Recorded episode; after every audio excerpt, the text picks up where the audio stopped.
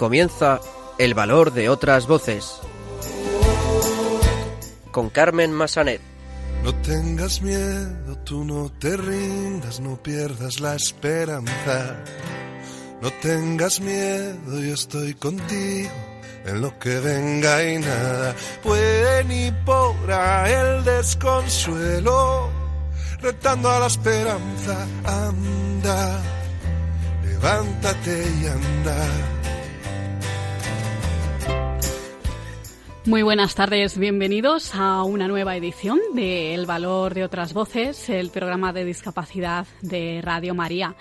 Comenzaremos el programa de hoy dando a conocer el trabajo de la Asociación Niños con Amor, una organización que se encuentra en Sevilla y trabaja por la integración de las personas con discapacidad intelectual. Los locutores de Radio La Barandilla en esta ocasión nos van a traer las últimas noticias sobre el mundo de la discapacidad. Después escucharemos el testimonio de Alberto Gil, habitual colaborador de este programa, escritor, persona ciega, que nos contará su experiencia como persona con discapacidad y también pues cómo le ha ayudado su fe en los momentos más difíciles. Y finalmente, en nuestra sección de pioneros de la educación especial, Silvia Lacalle nos traerá la biografía de Dominique Esquirol, que fue de los primeros en trabajar por las personas con deficiencia mental y en diferenciar el concepto de enfermedad mental y de deficiencia mental. Comenzamos.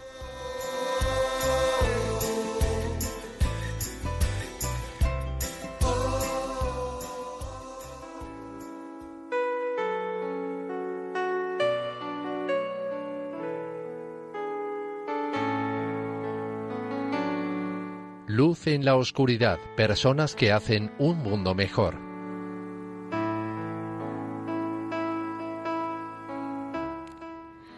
Como adelantábamos en el sumario, vamos a conocer el trabajo de la Asociación Niños con Amor, una organización que opera en Sevilla y trabaja por la integración de las personas con discapacidad intelectual. Para saber algo más sobre este proyecto, tenemos con nosotros al trabajador social de la Asociación Niños con Amor, José Paredes. Muy buenas tardes, José.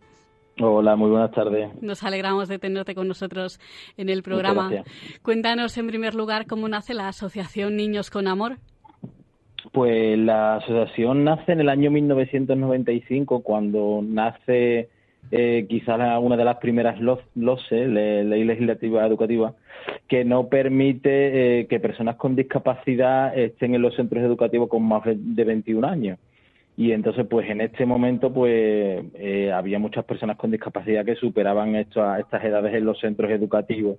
Entonces, claro, le, nace una ola de entidades, ONG, asociaciones y fundaciones que se ven eh, obligadas a crear centros asistenciales, centros de día, para seguir atendiendo a estas personas que ya no pueden seguir siendo atendidas en los centros educativos. ¿no? Y entonces, en ese momento, en el año 95, eh, mm, la antigua Asociación de Padres y Madres que estaba en el Colegio de Educación Especial San Pelayo de Sevilla, pues se ve obligada a crear la Asociación Niños con Amor para atender a toda esta avalancha de, personas con discapacidad que abandonaban en los colegios.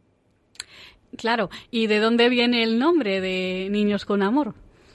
Bueno, pues tiene un, un poco una trascendencia quizá asistencial, ¿no? De mm, si, si la asociación, si imaginamos o, hacemos ver que la asociación nace en el 95 y prácticamente la misma junta directiva que la creó es la que está actualmente, pues claro, tiene ese, ese eh, esa connotación peyorativa, cariñosa del niño, que serán siempre eh, infantiles, aunque claro, nosotros como profesionales, incluso los mismos usuarios que, que bueno, que ya también han cambiado su mentalidad, están en esa fase de, oye, queremos cambiar el nombre de la entidad por aquello de que no nos representa. Pero digamos que es un apelativo cariñoso. Claro, pero son adultos. Estamos hablando de, mm, de 21 años para arriba y, claro, quieren cambiarlo, ¿no? Claro, claro, claro, porque ellos dicen, como ellos bien dicen, que no les representa, claro, evidentemente no son niños, sino que son personas adultas con discapacidad intelectual. Hay que aclarar que en nuestro centro, eh, que nosotros gestionamos dos centros de día, uno de ellos con terapia ocupacional, que en la actualidad están concertados con la Junta de Andalucía, eh, las personas pueden entrar a partir de los 16 años, pero sí eh, intentamos recomendar que entren a partir de los 21, que es cuando agotan su etapa educativa, como he dicho anteriormente. ¿Vale? Pero la ley contempla que puedan entrar a partir de los 16. Claro, efectivamente. Tenemos esos dos centros eh, de día de los que estabas hablando. Eh, ¿Qué servicios se ofrecen en esos centros? Eh, ¿Qué programas se ofrecen para dar apoyo a los usuarios con discapacidad intelectual? Pues nosotros, los dos centros de día que tenemos, nos basamos en, la, en potenciar la autonomía de las personas con discapacidad, evidentemente su, su que consigan una buena autogestión eh, la inclusión en la sociedad y entonces se dan muchas actividades encaminadas a mejorar su calidad de vida, ¿no? Eh, sí, es, cierto que la diferenciación entre ambos centros depende de las necesidades de apoyo que tenga cada persona con discapacidad, pero sobre todo trabajamos con, de, por ejemplo, una inclusión en la sociedad, pues que no solo eh, llevemos a los chavales a una actividad cultural o una actividad deportiva o que vayamos con ellos, por ejemplo, a desayunar a la calle, sino que sean ellos quienes elijan su desayuno, quienes paguen su consumición. De esa manera también están defendiendo su derecho a que se les trate de la misma manera que a las personas sin discapacidad, a enseñarle a la sociedad, a los camareros, a las personas de los servicios, supermercados, que las personas con discapacidad necesitan otros tiempos, eh, eh, evidentemente un tiempo más pausado. Entonces, sobre todo trabajamos para eso, para potenciar su autonomía de cara, por ejemplo, eh, a que mm, intenten dar la autonomía a la hora, por ejemplo, eh, de la comida, ¿no? irles retirando el apoyo para que vayan comiendo solo, para que puedan asearse solo, vestirse solo. Eso sería lo más básico, ¿no? Pues ya después a un nivel de más autonomía, como sería el perfil de personas que están en talleres, sería pues que ellos mismos defiendan sus derechos, eh, sean sus propios dirigentes de su futuro, que, un poco que vayan demandando aquellas necesidades que ellos sienten, no las, no las que nosotros vemos en ellos. Eh, es un poco en, distintas escalas, según el apoyo que tengan, como decía. Claro, también ofrecéis apoyo para que se integren en el mundo laboral. Pues nosotros eh, se supone que el perfil de usuarios que están en los centros de ocupacionales es un perfil eh, o un objetivo prelaboral. ¿Vale? Entonces nosotros en aquellos, en aquellas personas con discapacidad, en aquellos usuarios que vemos que tienen potenciales para esa integración laboral, pues eh, trabajamos para eh, o, les apoyamos, digamos, a, que se vayan formando en una determinado en una determinada actividad, incluso puedan tener algunas prácticas laborales y bueno, y la última decisión la tiene la persona con discapacidad eh, su familia y en último caso nosotros, ¿no? Pero principalmente como lo que queremos es, como hemos dicho, potenciar su uh, autogobierno, su autodeterminación y su, y su ajuste personal, es la persona quien tiene que decidir. Si la persona al final, por mucho que nosotros queramos que se integre en el mundo laboral, no quiere, no le llama la atención, pues evidentemente sí que respetarlo. ¿Ofrecéis también programas de respiro familiar? Porque las familias es importante ¿no? que reciban apoyo eh, en ese tipo de casos. Sí, nosotros el servicio que damos es el que se, llama aquí en Andalucía el servicio de media pensión, que es de, de 9 a 5 de la tarde con el transporte incluido, eh, desayuno, almuerzo y merienda. ¿no? Entonces, eh, aparte, aparte, una vez que termina ese horario de atención, pues eh, entra, digamos, a, jugar un papel importante con los usuarios y las familias eh, un servicio que tenemos que es el servicio de, atención a familia. ¿En qué consiste? Pues en prestar a las familias aquellos servicios, aquellos apoyos, pues que a lo mejor no tienen de 9 a, 5 de la tarde, ¿no? Entonces, una familia que, por ejemplo, que quiere ir al supermercado a hacer una compra eh, de manera tranquila, una cena con amigos que sería imposible eh, porque la persona con discapacidad si le acompaña requiere mucha atención o tiene muchas necesidades, entonces no sería una reunión relativamente tranquila entre amigos, ¿no? Entonces eh, se le da mm, servicio a la persona con discapacidad, pero quien realmente demanda el recurso es la familia. Entonces existe ese programa de respiro familiar para cubrir aquellas necesidades que las familias entiendan que, mm, que requiere eh, una atención con la persona con discapacidad mientras ellos están disfrutando o haciendo una actividad paralela. ¿Ha cambiado mucho vuestra forma de trabajar eh, con estos tiempos de pandemia que estamos viviendo? Pues la verdad, es que sí, porque tenemos la, la, suerte de trabajar con un colectivo, eh, evidentemente primero con personas, pero con un colectivo que es muy cariñoso, que demanda mucho la atención y que es un colectivo eh, muy cariñoso. Entonces, eh, eso se lo hemos quitado, por desgracia, o lo hemos pausado, por así decirlo, ¿no?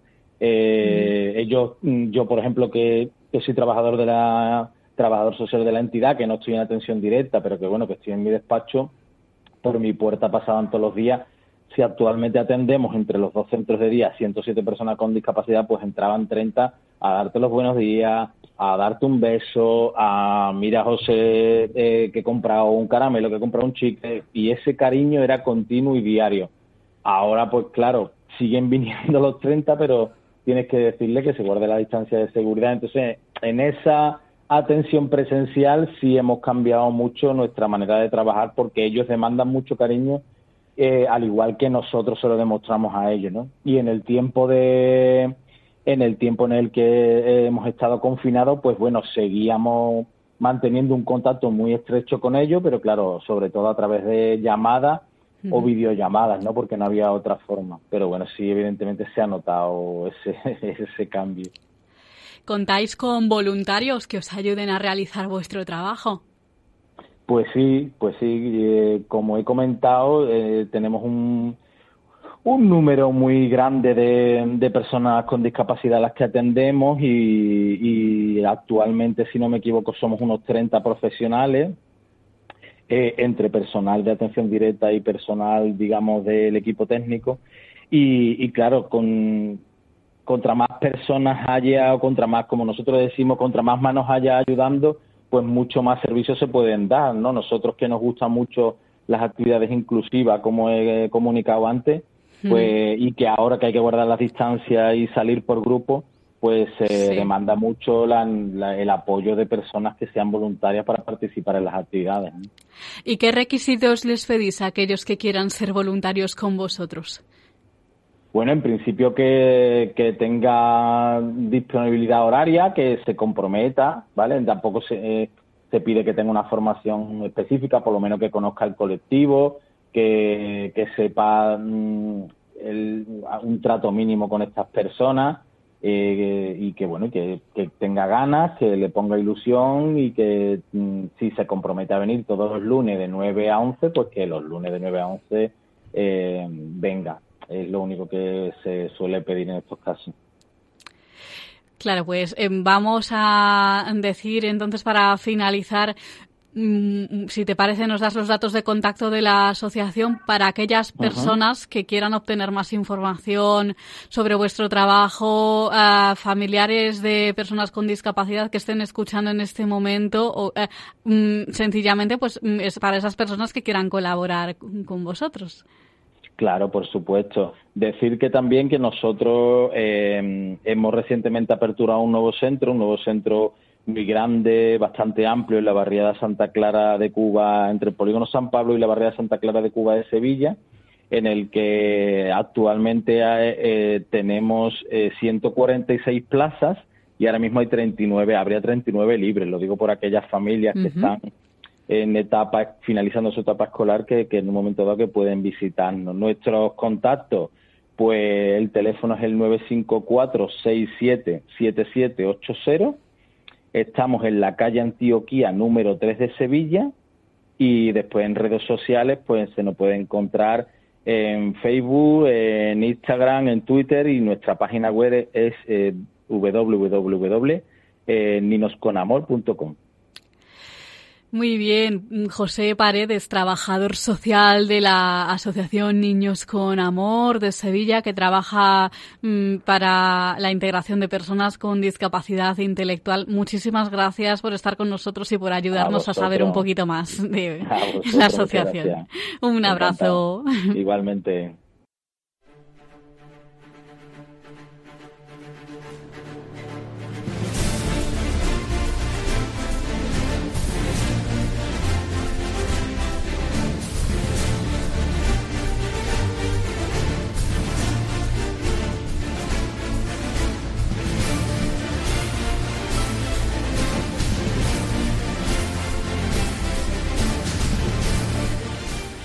Continuamos en el valor de otras voces y ahora vamos a escuchar las últimas noticias sobre discapacidad.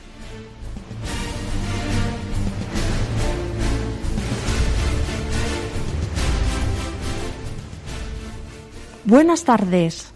Los locutores de Conecta con nosotros de Radio La Barandilla os traemos esta semana a Radio María las noticias sobre discapacidad. Para la sección de hoy contamos con Paquita, Ángel Antonio, Francisco y una servidora, Fe. Comenzamos. Primera gala solidaria por la salud mental. El pasado lunes 22 de febrero asistimos a la grabación de la primera gala por la salud mental, organizada por la Asociación La Barandilla, en la Sala Boite de Madrid. Las actuaciones fueron muy variadas, con interesantes entrevistas, todas relacionadas con la salud mental. Especial agradecimiento al Padre Ángel, que tanto nos tiene en consideración. El próximo 24 de marzo se emitirá en streaming. Las entradas virtuales se, podrán, se pondrán a la venta en la primera quincena de marzo. Contamos con vosotros y esperamos que participéis comprando la entrada. No os lo podéis perder. Cuanto más colaboremos, más visibilidad a la salud mental. Día de la Psicología en España. El pasado día 24 de febrero fue el Día de la Psicología en España y se conmemora al que es considerado como patrón de la psicología en el ámbito universitario español, Juan Huarte de San Juan, 1529-1588. Médico y filósofo de origen navarro, publicó durante los últimos días de febrero del año 1575 su obra Examen de Ingenios para las Ciencias, libro en el que ahondaba en las diferencias individuales y los temperamentos humanos, a la vez que proponía una formación diferente para cada persona en función de sus capacidades físicas y mentales. El CERMI, Comité Español de Representantes de Personas con Discapacidad, celebrará el 8 de marzo con actos que reivindican los derechos de las mujeres con discapacidad y sus cuidadoras la Fundación CERMI Mujeres ha presentado este martes pasado su agenda de actividades con motivo del Día Internacional de la Mujer, que se celebra cada 8 de marzo, que tendrá como objetivo, según han señalado, reivindicar los derechos de las mujeres y niñas con discapacidad, así como de las madres y cuidadoras de este colectivo. Las acciones tendrán lugar entre el 1 y el 17 de marzo. Para conmemorar esta fecha, ha indicado el CERMI Mujeres. Se pondrá así de manifiesto, según la entidad, la necesidad de construir una sociedad igualitaria e inclusiva que cuente con las mujeres y niñas con discapacidad y que se tenga en cuenta el enfoque de género y discapacidad en todas las políticas públicas. Acciones de Fundación CERMI Mujeres. Por ejemplo, el día 3 de marzo participará en, la primera, en las primeras jornadas sociales de igualdad puestas en marcha por el Ministerio de Derechos Sociales y Agenda 2030. El día 8 de marzo, durante la tarde, intervendrá en el acto conmemorativo que llevará a cabo plena inclusión y participará en la manifestación feminista de Madrid. El día 9 de marzo presentará el protocolo de atención a mujeres con discapacidad víctimas de violencia de género, mientras que el día de marzo celebrará el webinario No estás sola, entre otras actividades. Fundación ONCE amplía un mes la presentación de trabajos a los premios Discapnet a las tecnologías accesibles. Estos son unos galardones que reconocen las mejores iniciativas aplicadas a la mejora de la calidad de vida de las personas con discapacidad y empresas y organizaciones que colaboran en la accesibilidad tecnológica. Los interesados pueden presentar sus trabajos hasta el 15 de marzo de 2021 con el formulario disponible en la página web de Premios Discapnet. Sobrecoste en el sector de la discapacidad por el COVID. El sector de la discapacidad estima un sobrecoste de entre el 30 y el 40% por el COVID y pide una financiación estable. Así lo indicó el vicepresidente de Plena Inclusión, Juan Pérez, durante su intervención en la Comisión de Derechos Sociales y Políticas Integrales de la Discapacidad del Congreso, donde ha informado sobre los retos a afrontar en la atención integral de las personas con discapacidad intelectual y del desarrollo y de sus familias. En la misma línea, el presidente de la Confederación Española de Personas con Discapacidad Física y Orgánica, COCENFE, don Anso Queiruga, reclama un acceso a los fondos europeos para poder seguir prestando una atención de calidad. Con la pandemia, el 73% de las personas con discapacidad ha visto retrasadas sus citas médicas. El 56% empeoró de salud. El 40% interrumpió sus tratamientos y el 37% ha vivido un retroceso en general en sus derechos. Don Anso Queiruga ha pedido que el colectivo sea un grupo prioritario en la vacunación por tener mayor riesgo de contagio o de desarrollar un COVID grave. El taxi accesible crecerá hasta casi los 900 usuarios este año y se acabará con las listas de espera. El área de servicios públicos y movilidad del Ayuntamiento de Zaragoza prevé terminar este año con la actual lista de espera de usuarios de taxi accesible, un modelo que cuenta ya con 782 usuarios. Cuando se complete esta incorporación de 109 más, serán casi 900 las personas con diferentes grados de discapacidad que se puedan beneficiar del servicio. Arrancan los debates, los debates en el Congreso para reformar la legislación civil sobre la capacidad jurídica de las personas con discapacidad. El nuevo texto normativo busca acabar con las incapacitaciones judiciales y con la figura del tutor y promover apoyos personalizados a cada persona. Se pretende consagrar la igualdad jurídica para todos. Mujeres con discapacidad buscan su lugar en profesiones tecnológicas. En marzo se cumple un año de la firma de un convenio entre Fundación 11, Fundación CE y la Conferencia de Consejos Sociales de las Universidades Españolas para impulsar la presencia de mujeres con discapacidad en empresas tecnológicas. Se ha seleccionado a medio centenar de mujeres con discapacidad dentro del programa Radia, un plan de formación para desarrollar su carrera profesional en el sector digital, inteligencia artificial, e-commerce, ciberseguridad, biotecnología. La fase Mentor Woman, que acaba de ponerse en marcha, se desarrollará en 12 semanas y las becadas irán de la mano de profesionales. La última fase, Real Work, consistirá en prácticas en empresas seleccionadas. El plazo finalizará el 30 de junio de 2021. Auditar la accesibilidad universal en la justicia. Dos jóvenes madrileños con discapacidad cognitiva analizan los nuevos juzgados de San Lorenzo del Escorial antes de terminar las obras para adecuarlos a un lenguaje más comprensible. Es una idea pionera en España que surge de un reciente acuerdo entre la Consejería de Justicia y Plena Inclusión Madrid, la organización que aglutina a las 116 asociaciones de la región. Casi 30 supermercados de Castilla-La Mancha ofrecen ya servicio de compra asistida para mayores y discapacitados. Las personas mayores y con discapacidad de Castilla-La Mancha ya pueden beneficiarse de un servicio de apoyo a la hora de hacer la compra en 30 establecimientos de las cinco provincias de la región. Firmaron el convenio el consejero de Desarrollo Sostenible, José Luis Escudero, el CERMI de Castilla-La Mancha y la Asociación Nacional de Empresas de Distribución y de Supermercados, ASUCAM. Los establecimientos contarán con distintivo, lo que implica personal de referencia, formado y sensibilizado que acompañará a las personas con discapacidad o con movilidad reducida al hacer la compra en el supermercado, por ejemplo, para orientarles.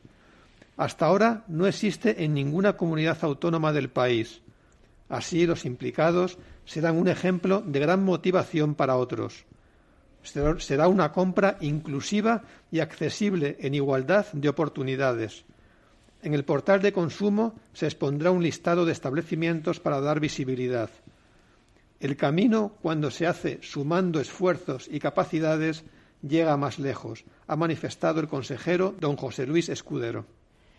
Y hasta aquí la sección de hoy. Muchas gracias a todos. Y en el próximo programa, más.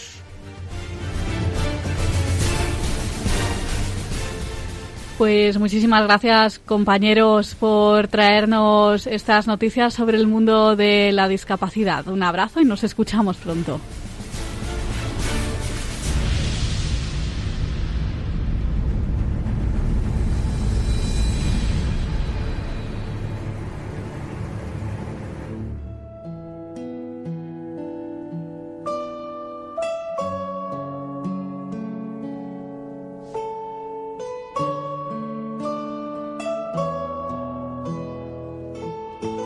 Testimonio.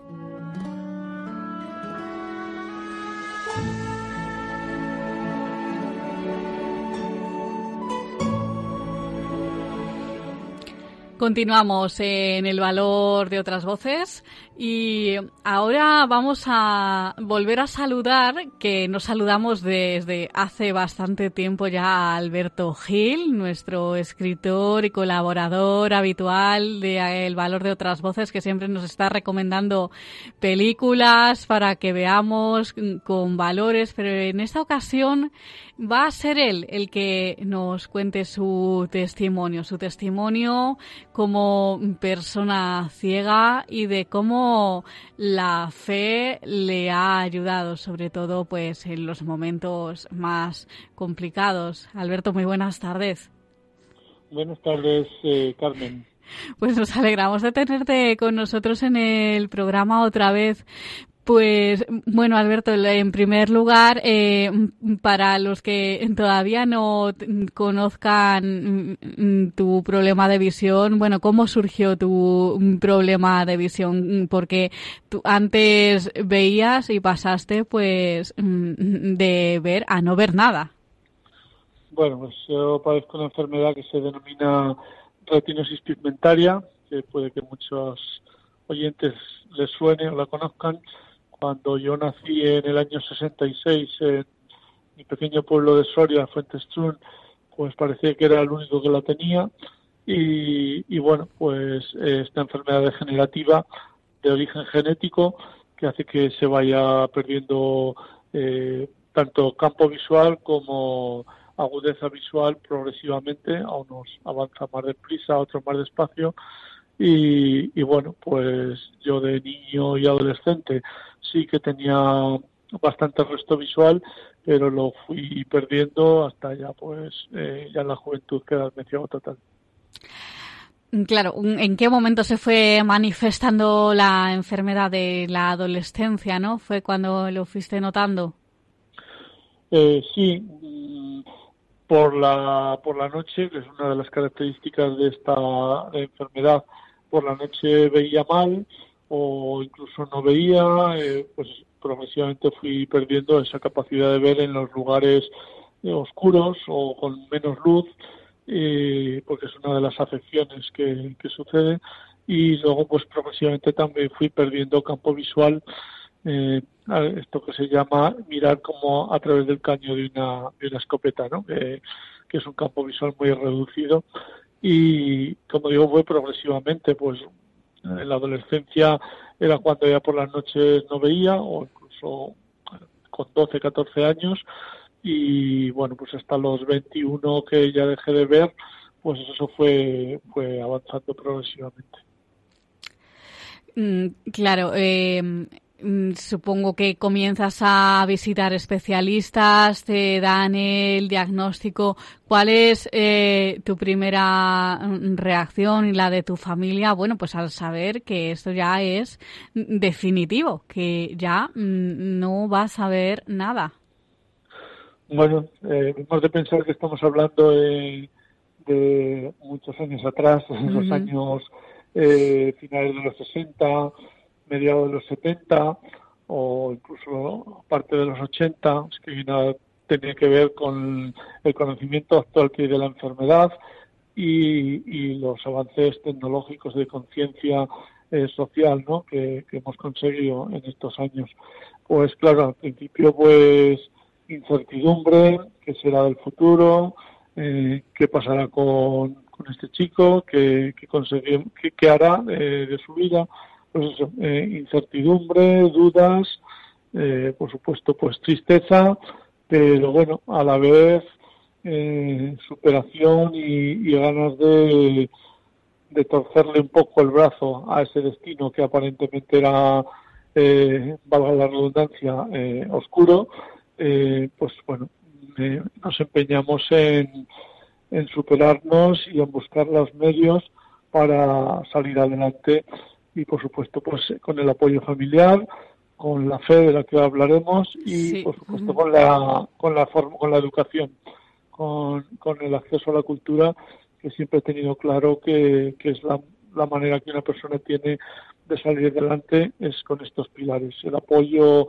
familiar y personal o de las asociaciones la fe y la formación Claro, hablas del acceso a la educación, de la cultura. Mm, ¿Quién te ha permitido tener acceso a esto ha sido la ONCE. Eh, has tenido una trayectoria profesional siempre ligada a la ONCE y ahora mismo estás trabajando en el servicio bibliográfico de la organización, pues eh, con lo que a ti te gusta, con lo que es tu pasión, que son los libros. Cuéntanos cómo empieza ese contacto con, con la ONCE y cómo te ayudan en ese, en ese momento, porque ha cambiado mucho la forma de mm, poder acceder a la educación y a la cultura de antes a ahora. Claro.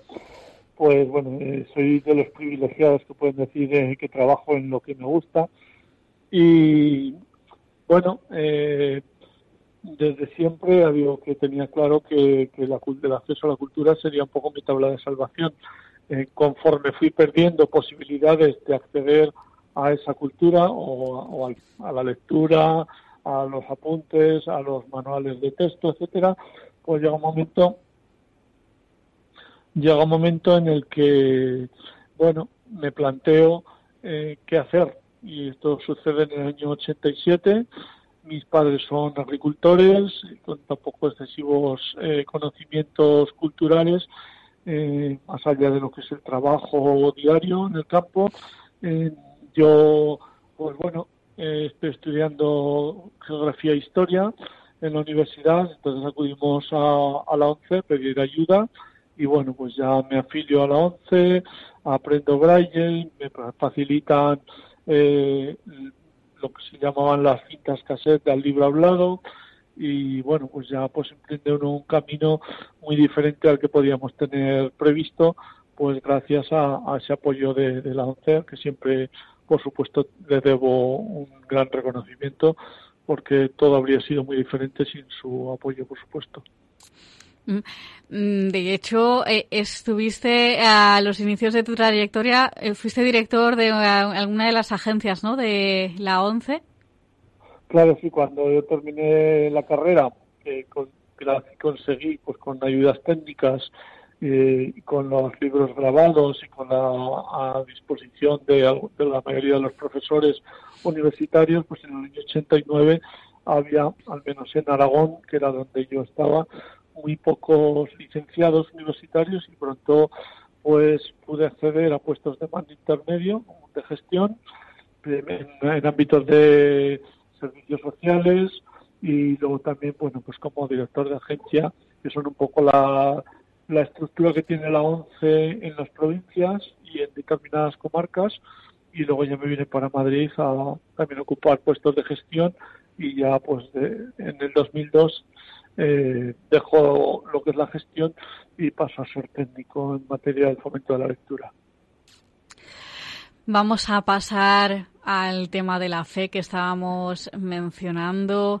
Eh, ¿Siempre has tenido esa fe? ¿Siempre te la han inculcado? ¿Cómo ha sido, digamos, ese contacto y cómo te ha ayudado pues en los peores momentos? Bueno, yo vengo de una familia tradicional, como he dicho, de un pueblecito pequeño de Soria, eh, de agricultores, y en ellos, pues en mi familia, la fe ha existido siempre porque he tenido tíos, abuelos sacerdotes y incluso alguna monja también. Y bueno, pues en el pueblo, pues era lo, habitual, ¿no? Y a mí, pues no sé muy bien, eh, no porque me la enseñaran, que también, sino porque surgió así, y, igual que el carácter, pues siempre he tenido la fe. Desde niño lo recuerdo perfectamente y cuando voy perdiendo vista, pues la fe pues me ayuda a no venirme abajo, y bueno, pues a, mantener la esperanza y, a perseverar en esa línea que, como he dicho, tenía claro que era el seguir aprendiendo y adquirir conocimientos que me ayudaran a salir del, pueblo y, acabar donde estoy ahora, que es en Madrid. es un salto casi en el vacío, de un pueblo de, de 40 habitantes a una ciudad de 5 millones de habitantes, pues bueno, ya digo que se hace un salto en el vacío, pero bueno, afortunadamente eh, caí de pie y, aquí estamos. Sí. ¿Te ha cambiado mucho la vida mm, con estos tiempos de pandemia que estamos viviendo? ¿Cómo está siendo? ¿Cómo es para una persona ciega el, eh, este cambio? Porque habrá habido muchos cambios en la forma de relacionarse, en eso de mantener la distancia de seguridad, de no poder usar el tacto tanto como antes. Eh, ¿Cómo ha sido ese cambio en tu vida? Pues es complicado, la verdad, porque además de ser ciego total, vivo solo y claro, cuando eh, el 13 de marzo eh, me mandan del trabajo a casa en cuarentena porque un compañero estaba contagiado, pues, pues volvemos un poco a, los tiempos eso de, mi niñez y adolescencia, otra vez a la incertidumbre, a las dudas, a qué pasaría, cómo lo haría, eh, pequeñas cosas, ¿no? ¿Quién me traería la comida o cómo haría para comprar? Eh, si vendría mi limpiadora o no, eh, en qué emplearía el tiempo pensando en que iba a estar sin trabajar. Pero bueno, afortunadamente pues se fueron solucionando las incógnitas y sí que nos ha cambiado la vida, evidentemente. Eh, pues eso, eh, el tocar es mucho más complicado, la distancia también pues se, se, ha imperado o impera, ¿no? Que no podemos eh, muchas veces tener ese contacto que las personas ciegas necesitamos, tanto a nivel social como a nivel de movilidad, a nivel de orientación y bueno, pues también con, con el riesgo añadido de que pues tocamos más, tenemos que lavarnos más las manos, eh, pues la mascarilla también hasta cierto punto desorienta porque llevas como un estorbo y bueno, son pequeñas cosas que, a lo mejor la gente no se da cuenta, pero que en el día a día sí que influyen. Sí. Y otra vez ahí está la fe, ¿no? Para ayudar a levantarse. Claro, eh, sí, sí. Eh, la fe, bueno, pues eh, el querer ayudar a los demás a, través de la literatura, pues bueno, y con la tecnología, pues uno escribe, bueno, mm, escribe cartas a hospitales, a residencias, bueno, ya hemos hablado aquí. Exacto. Y, y bueno, pues, pues hemos podido mantenernos firmes y bueno, por supuesto, pues con eh, la suerte eh, de no haber cogido el virus. yo siempre digo que cuando uno está solo y no ve, pero tiene salud, las cosas son más fáciles. Mm. La falta de la salud todo se complica mucho. Tienes un blog, ¿no? Donde se pueden ver todos estos escritos que realizas, cartas a hospitales, a residencias y tus proyectos literarios también se pueden ver ahí.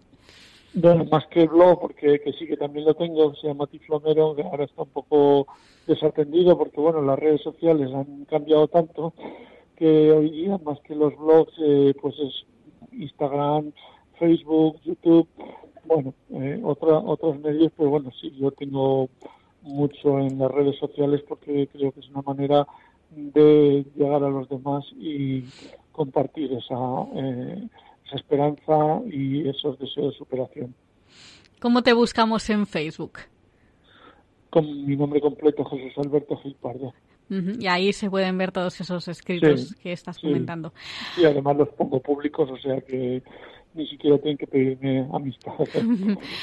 Alberto, para finalizar, un mensaje de ánimo, pues, para esas personas que se encuentren, pues, en una situación similar a la tuya, que estén pasando por ese momento de, bueno, superar esos obstáculos, ¿no? Sobre todo en estos momentos tan difíciles de pandemia que estamos viviendo, ¿qué mensaje de ánimo darías? Pues tener claro que uno no está solo y al no estar solo eh, los problemas se llevan mejor de manera compartida. Puede pensar o podemos pensar que sí que estamos solos en nuestro entorno inmediato, pero de una manera o de otra estamos acompañados, acompañados desde la fe o acompañados pues a través de distintos medios que hoy día es más fácil acceder a ellos y hay innumerable cantidad de personas que están deseando acompañar y por supuesto con la lectura que también es otra gran fuente de acompañamiento. Pues Alberto Gil, escritor, colaborador habitual de este programa, gracias por contarnos tu testimonio como mm, persona ciega y sobre todo desde el punto de vista de la fe. Muchísimas gracias por estar de nuevo en estos micrófonos, Alberto. Un placer, que hacía ya tiempo, la verdad que, que estoy encantado. Gracias. Un abrazo.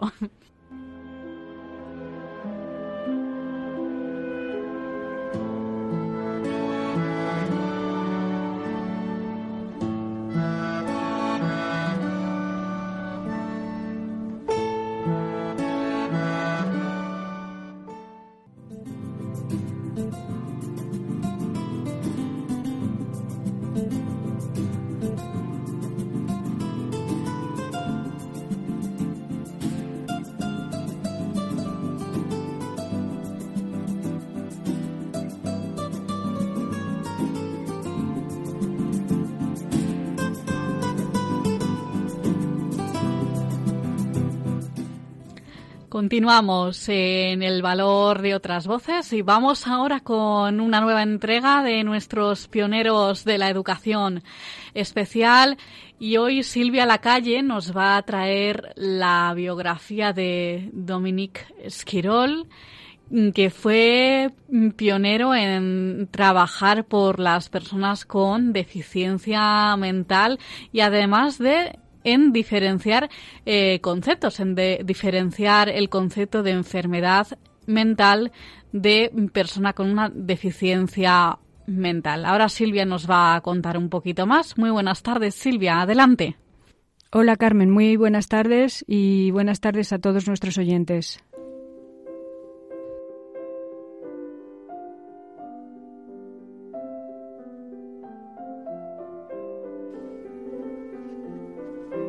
Jean-Étienne Dominique Esquirol nació en la ciudad de Toulouse, Francia, el 3 de febrero del año 1772. Realizó sus estudios primarios en un colegio religioso, lo que le hizo orientarse posteriormente hacia la carrera eclesiástica. Así, en su juventud, ingresó en el seminario de San Sulpicio en Issy, población francesa. Sin embargo, abandonó pronto esta institución y los estudios teológicos, para regresar a Toulouse en 1792 y estudiar la carrera de medicina, aquí y en la ciudad de Montpellier. Se inclinó por la investigación y la formación en el campo de la enfermedad mental y marchó a París en el año 1799. Comenzó a frecuentar distintos hospitales y servicios hospitalarios, entre ellos el de Philippe Pinel, psiquiatra, en el Hospital de la Salpêtrière. Aquí es contratado como médico en la sección de mujeres con enfermedad mental y se convierte en su discípulo y colaborador.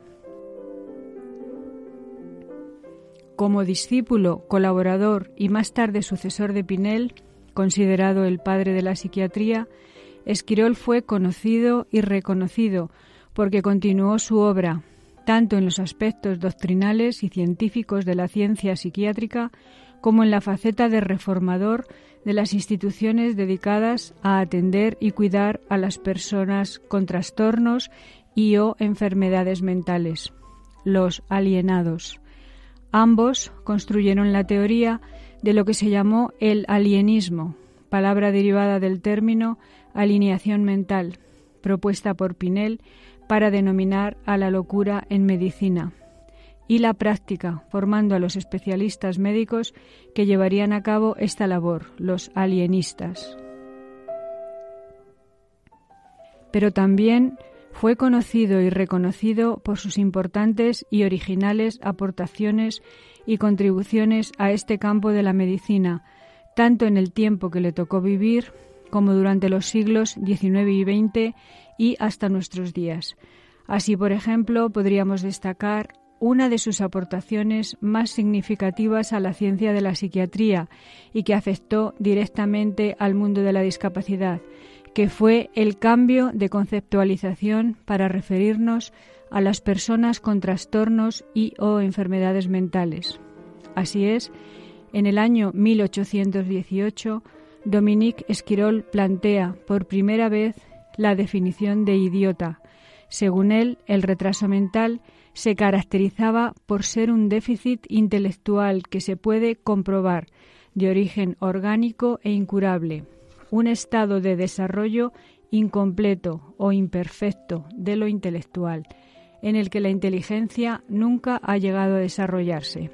Por ello, formuló, definió y estableció de forma definitiva conceptos teóricos psiquiátricos y realizó una nueva clasificación de las formas generales de locura, que se concretaron en cinco géneros, más diversificados que la ordenación realizada con anterioridad por su maestro Philippe Pinel. Estos son lipemanía, monomanía, manía, demencia e idiocia. A este último género lo denominó estado de amencia, para diferenciarlo del estado de demencia, con lo que trata, y es el primero en hacerlo, de separar a los enfermos mentales de los deficientes mentales. Antes de él, el concepto de retraso mental no había tenido una diferenciación clara con otras patologías. Al deficiente mental no se le diferenciaba de la persona que tenía locura, que era sordomuda, que tenía epilepsia, de la que era un criminal. El retraso se consideraba a menudo una variante de la demencia y, por otro lado, se pensaba también que sus causas estaban relacionadas con alguna patología biológica. Fue, por tanto, a partir del siglo XIX y gracias a Dominique Esquirol cuando las personas con deficiencia mental van a empezar a recibir un tratamiento médico y pedagógico adecuado a ellas, porque ya se las identifica como tales. Es también el siglo en el que se empiezan a hacer grandes avances en la comprensión del retraso mental y en la identificación de otras alteraciones y o patologías asociadas a él. Tiene lugar, asimismo, el nacimiento de la educación especial propiamente dicha y la aparición de los precursores, pedagogos, psicólogos, de la misma. Sin embargo, las condiciones de vida de los deficientes mentales en Francia, en España y en general en Europa eran muy parecidas a las del siglo XVIII y siglos anteriores, y la situación y circunstancias de las instituciones que los albergaban eran pésimas y verdaderamente preocupantes. Por esta razón, en el año 1819 realiza un informe que tiene por título desde los establecimientos consagrados a los alienados en Francia y de los medios de mejorarlos, y que envía al Ministerio del Interior, con el objeto de dar a conocer al gobierno francés el estado en el que se encontraban estas instituciones. Esta fue otra de sus aportaciones y por la que fue considerado el reformador, junto con su maestro Philippe Pinel, de las instituciones de asilo en Francia. También fue una importante contribución al campo de la salud mental la participación, junto a Guillermo Ferrus y Jean-Pierre Falret, en la elaboración de la famosa Ley de Alienados, del año 1838, uno de los primeros textos legislativos en los que se regula la asistencia psiquiátrica, así como la realización de su tesis sobre las pasiones consideradas como causas, síntomas y remedios de la alienación mental, presentada en el año 1805, y sobre todo la publicación de su obra principal, dos años antes de su muerte, la titulada Tratado completo de las enajenaciones mentales consideradas bajo su aspecto médico, higiénico y médico-legal. Todo ello, estudio, trabajo, investigación, escritos, dedicación, hicieron de la vida de Jean-Étienne Dominique Esquirol, en lo personal y en lo profesional, una entrega absoluta a la ciencia médico-psiquiátrica y a las personas que padecían enfermedad mental y discapacidad. Como dijo un colega suyo médico, en el homenaje de despedida el día de su fallecimiento en París, el 12 de diciembre de 1840, Esquirol, antes que nada y durante toda su vida, estuvo pensando en el mal que era urgente aliviar y en el bien que la providencia le había llamado a realizar.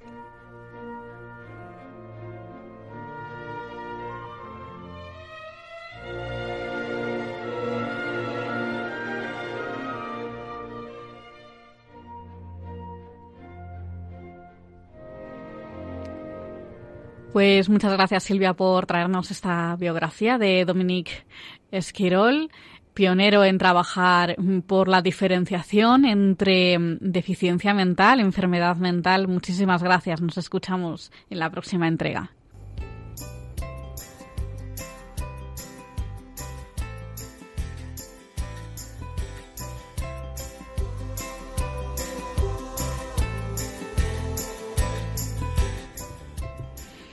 Pues hasta aquí llega esta edición del Valor de otras Voces. Les recordamos que pueden contactar con nosotros a través del correo electrónico el valor de otras voces arroba radiomaria.es el valor de otras voces arroba radiomaria.es y también que si no han podido escuchar el programa en su hora habitual pueden volver a escucharlo eh, a través de los podcasts que se colgarán en la web de Radio María. Muchas gracias por estar ahí. Un abrazo muy fuerte y nos escuchamos en 15 días. No pierdas la confianza, no tengas miedo, yo voy contigo, siempre y a donde vayas. No dejes que envejezca un solo sueño cosido alguna almohada, anda, levántate y anda.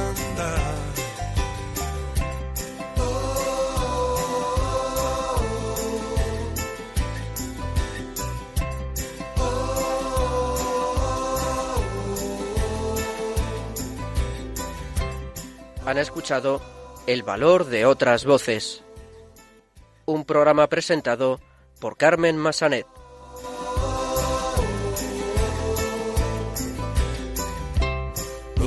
Miedo, yo te sujeto, solo confía y salta. No tengas miedo, voy a cuidar, te alzaré cuando caigas. Siempre puedes empezar de cero, yo lo hago todo nuevo, anda, levántate y anda. Tú eres mi sueño y mi causa, no pienses que voy a dejarte caer Voy a despertarte y estaré a tu lado para que cada día sea un nuevo renacer y para que tengas vida. Anda, levántate.